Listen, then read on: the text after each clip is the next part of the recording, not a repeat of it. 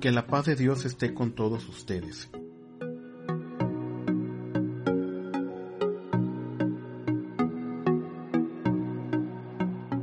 En el Evangelio de San Mateo, en el capítulo 8, versículos del 23 al 27, nos invita en este martes de la decimotercera semana del tiempo ordinario a reflexionar en la confianza frente al temor.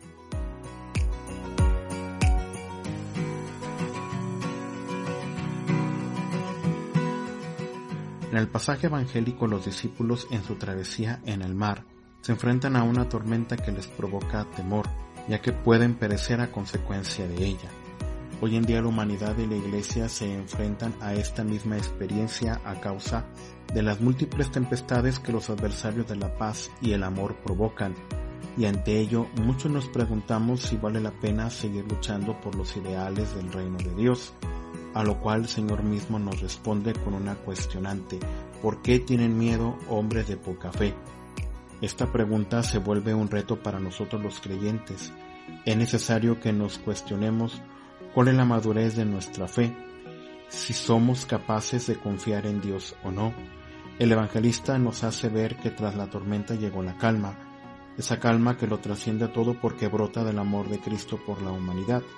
Esto es lo que experimentaron los primeros mártires de la Iglesia de Roma a quienes hoy la liturgia recuerda. Ellos, tras el testimonio de Pedro y de Pablo, lograron superar el temor a la persecución y a la muerte, llenándose de fe y esperanza dando su vida por amor a Cristo con la firme certeza de encontrarse con Él tras el martirio. Si bien las persecuciones no cesaron, la Iglesia de Roma encontró la calma en, el fortalecimiento de su fe, dando testimonio de vida y amor a Dios y al prójimo.